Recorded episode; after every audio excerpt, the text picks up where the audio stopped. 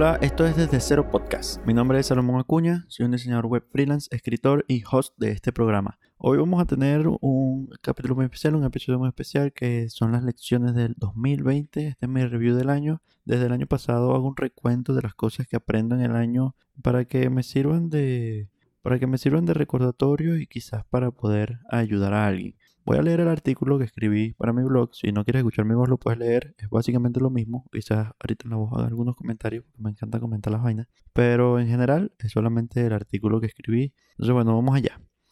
¿Qué año? ¿Verdad? Este año, este tiempo que nos inventamos los humanos estaba lleno de mm, sorpresas. Ah, tuvimos el COVID, se murió COVID y comprobamos que está muy estamos muy cerquita de ser reemplazados por las máquinas. También hemos, tenemos mejores herramientas para trabajar hemos estado más cerca de las personas que amamos y creo que no tan lentamente estamos descubriendo un valor importantísimo en la espiritualidad que podemos ver en la cultura pop actual.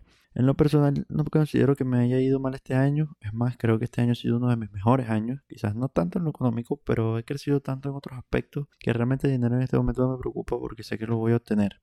Sobre todo fue genial porque no tuve depresión y eso es muy liberador. Y al igual que el año pasado, pues poder hacer este recuento de este periodo para dejar constancia en mí mismo y quizás para ayudarte un poco. Entonces vamos allá con las lecciones. Son siete. La primera lección es que no hay garantías en la vida. Vamos a empezar por la más obvia, que es el COVID. Y bueno, ¿qué probabilidades había de que hubiese una pandemia mundial que cambiara por completo el mundo moderno? Según Bill Gates, de hecho, bastantes probabilidades. Pero aún así, ninguno de nosotros los mortales que vivimos en nuestras preocupaciones mundanas se lo esperaba y fue un golpe duro de realidad todos sabemos que nos vamos a morir, pero nunca habíamos sentido la muerte tan cerca. Es tan fácil contagiarse y en dos semanas, puff, muerto por coño, listo, se acabó.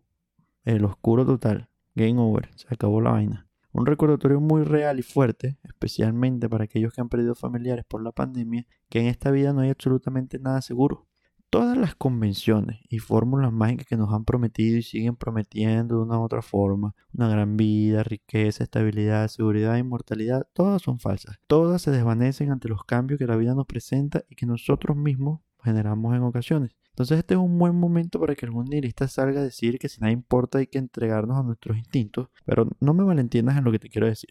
Que no haya garantías no quiere decir que nada importa sino que es una razón más para ser valientes y vivir como realmente queremos, sin condiciones, medidas ni arrepentimientos. Número 2. Sé cuidadoso con quién escoges para confiar y contar. Este año él y yo nos mudamos no solo. ¡Uy! Y de ello se desprenden dos lecciones, porque fue una experiencia bastante intensa. Por ahí por abril, estamos viviendo todavía en casa de mis abuelos desde hace ya algunos meses. Mi depresión había alcanzado un peak moment hacia el 2019, hacia el final del 2019, y bueno, no pudimos más sostener los gastos de vivir solo, no teníamos dinero para pagar alquiler, comida, etcétera, todo ese pero En ese momento, en casa de mis abuelos, la nevera no estaba vacía, pero tampoco estaba full. Yo me encontraba esperando un pago para hacer mercado, incluso el pago venía ese mismo día. Pero mi abuelo se adelantó para no hacerte cuento muy largo, básicamente lo que hizo mi abuelo fue que le ofreció unas prendas de oro que tenía guardadas a unos malandritos que pasaron comprando metal. Literalmente unos malandritos. Uno de los locos tenía la cara cortada. Una imprudencia grandísima porque vivimos en Venezuela y la casa de mis abuelos es una casa vieja. nada segura, no tiene este, una cerca alta, ni cerco eléctrico, ni cámara, ni nada de eso. Es una casa vieja muy insegura.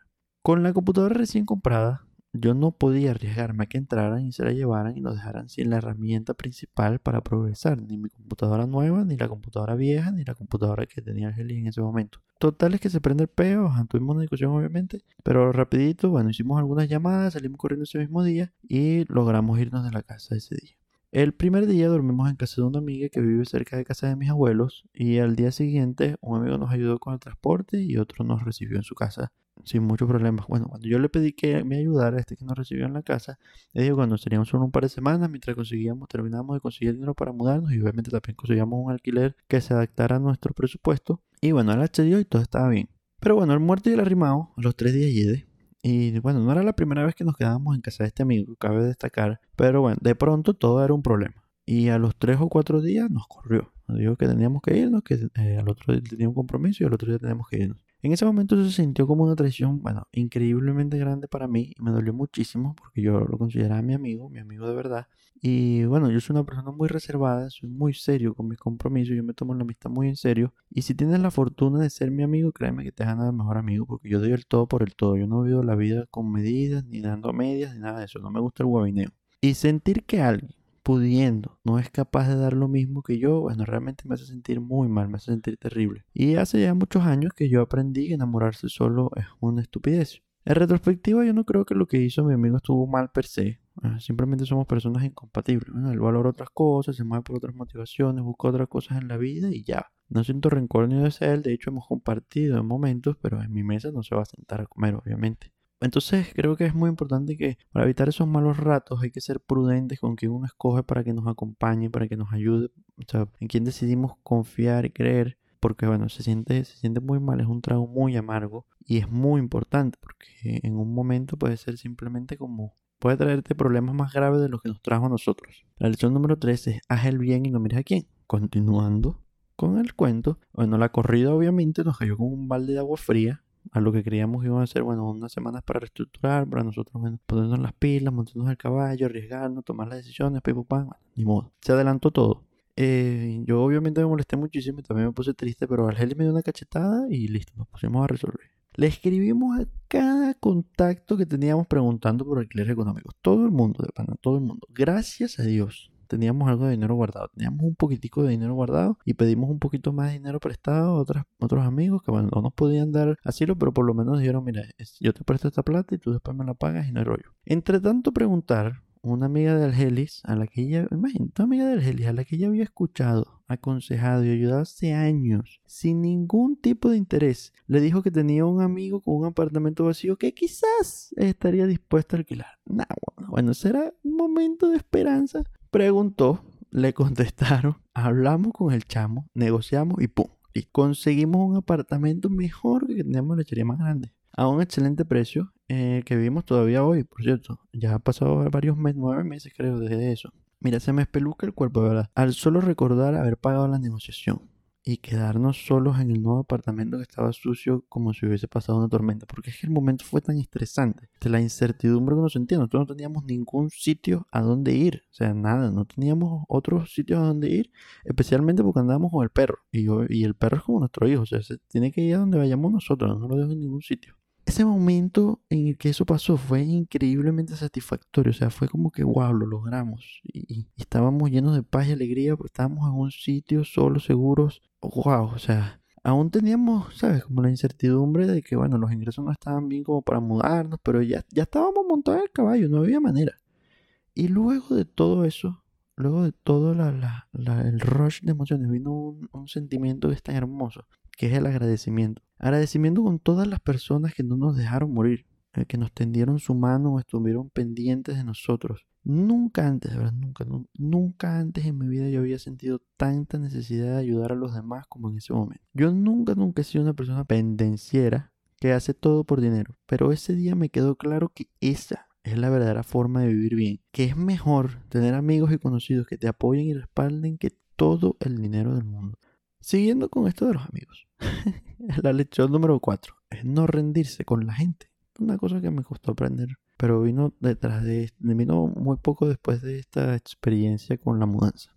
En mi experiencia, la gente creativa es sumamente complicada. Es algo que forma parte de nosotros, de nuestra naturaleza. Es la hipersensibilidad, pensar mucho, el perfeccionismo, etc. En varios lapsos en los que me sentí solo durante el año recordé mucho, mucho a todas las personas con las que me había rendido porque en algún momento no cumplieron mis expectativas. Y está bien que uno sea pique, que uno escoja a las personas como con pinza, pero no está bien creer que las personas son objetos que sacas de un supermercado a la carta y que las vas a conseguir además moldeadas perfectamente a tu medida.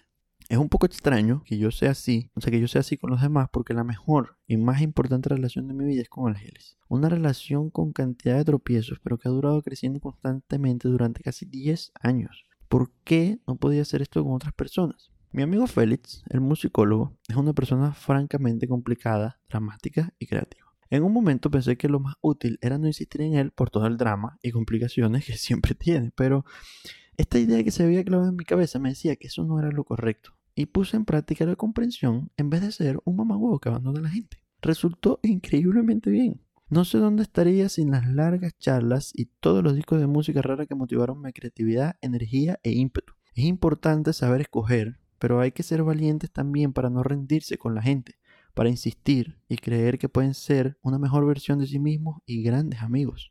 Número 5. La familia es fundamental. Mira, Algeli y yo somos personas muy dadas y a veces demasiado simples. Si yo tuviese que resumir esto muy cortamente, diría que solo queremos crear ir tras nuestras ambiciones y compartir el camino con gente real que también quiere crear y cumplir sus ambiciones. Te sorprendería saber que la mayoría de la gente no es así, al menos no la que nosotros nos hemos cruzado. Eso sí, la mayoría de la gente dice que quiere eso, pero lo que hacen es otra cosa. Lo que hacen es quejarse, ser pesimista, detenerse, destruir cosas. Incluso gente que dice, eh, dice estar deprimida cuando en realidad tiene exceso de comodidad. Por esas razones es que nos damos mucha suerte encontrando amigos, especialmente yo, que soy el más reservado de los dos. Lely rumbea que jode francamente y es, muy fácil que ella socialice yo soy muy introvertido. Y en un momento del año, Algelis consiguió un proyecto muy bueno al cual tenía que dedicarle mucho, mucho tiempo y yo empecé a sentirme solo. Esta fue una de esas etapas, ¿no? De sentirse solo. Pasaba la mayoría de los días solo en el apartamento, trabajando como un desquiciado. Y aunque eso era bueno, porque estaba haciendo plata, estaba avanzando en los proyectos, etc., no dejaba de sentirme mal, porque estaba solo. De alguna forma se fue dando todo y fuimos entrando y dando cabida a nuevas personas en nuestras vidas. Nuevos amigos que nos brindaron nuevas perspectivas, compañía, comprensión y apoyo. Durante ese tiempo también hablaba todas las semanas con mi papá, a veces durante horas, una vaina que nunca jamás había pasado en mi vida.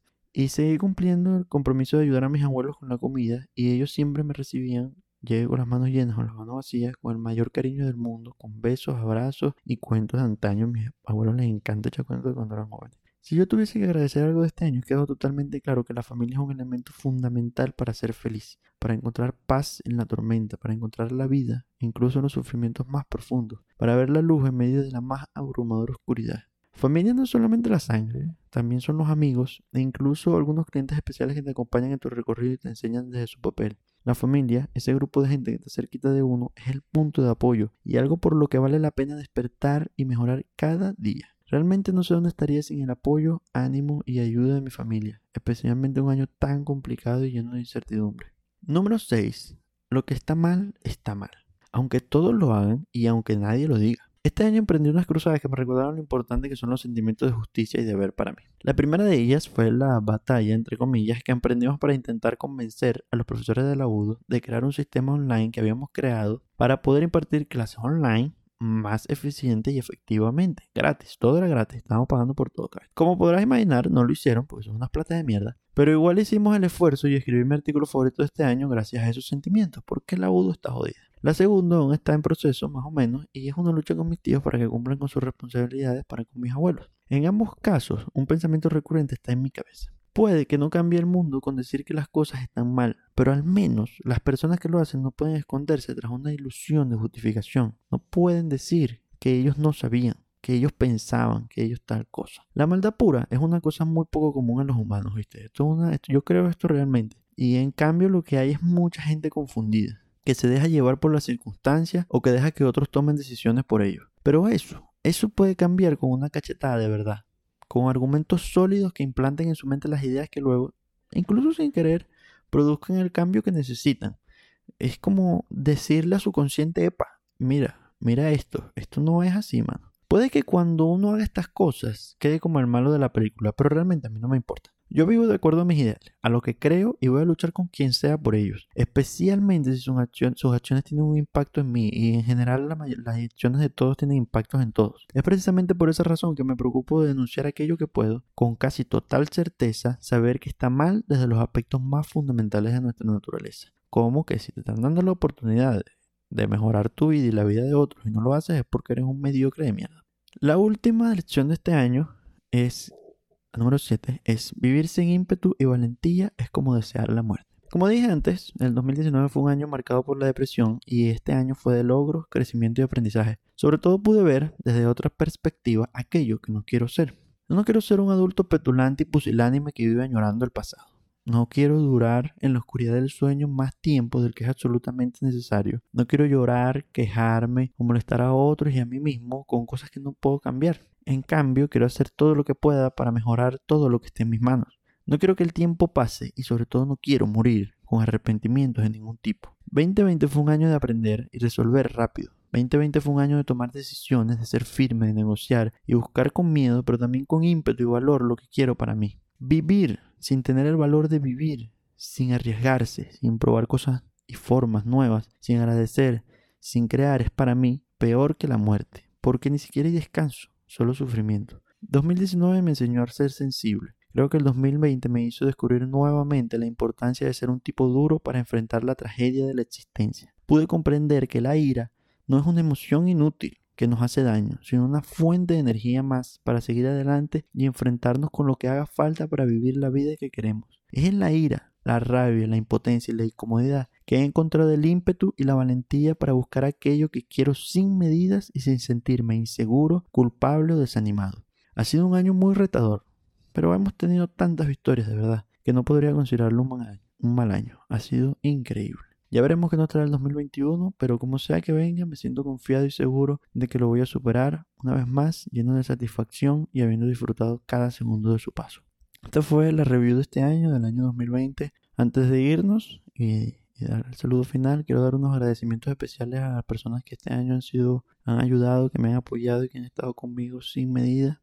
Me parece que es muy importante agradecer públicamente a las personas para que no solo se sientan motivadas a seguir haciéndolo, sino para que sepan que es importante para uno. Que la vida se le va y si le dices a la gente que le importa, bueno, ¿qué sentido tiene? Por supuesto, de primera el amor de mi vida al Gelis por soportar las más oscuras de mis etapas y darme las cachetadas de amor necesarias para seguir adelante. A mis padres por siempre estar pendientes de mí con sus necesarios consejos. A mis abuelos por siempre recibirme con amor sin medida. A mi amiga Alicia Salvatore por guiarme en el camino de la creatividad, tener siempre curiosidad y oídos abiertos a cada sermón y consejo que tengo para dar y atreverse a emprender un proyecto que con total seguridad será un éxito. A mi amigo Alexandre Ubiña por siempre estar presente, por ayudarme a conocer gente nueva y abrir puertas a nuevas oportunidades. A mi amigo Víctor Cedeño por abrirme las puertas a su casa y a su familia, a estar dispuesto a aceptar mi ayuda y consejo, a compartir con juegos e ideas que son extrañas para él con la mejor actitud, por apoyarme y ayudarme sin condición en lo que necesitara mi amigo Félix Rivas por toda la música, las charlas y el conocimiento que me acompañaron durante los momentos más oscuros, a Federico Gómez por siempre presionar los límites de mi creatividad y lo que creo posible con sus requerimientos, por darme la posibilidad y confianza de ayudarlo con su proyecto en el largo plazo y también, bueno, por todo el dinero que me ha dado en este tiempo que ha sido fundamental para no morir de hambre a la providencia por alimentarme creatividad e ímpetu, sus rayos de luz y darme la oportunidad de vivir esta vida, y a mí mismo, claro, por no perder de vista quién soy y qué quiero de este viaje durante todo este año. Este fue el último capítulo del 2020 de Cero Podcast. Solamente vi dos capítulos. Espero que te haya gustado. Si no te gustó, recuerda que puedes criticarme pública y abiertamente, abiertamente. Espero que lo hagas. Y nos vemos la próxima semana o la otra. Depende de qué tan recha esté la borrachera. Un abrazo.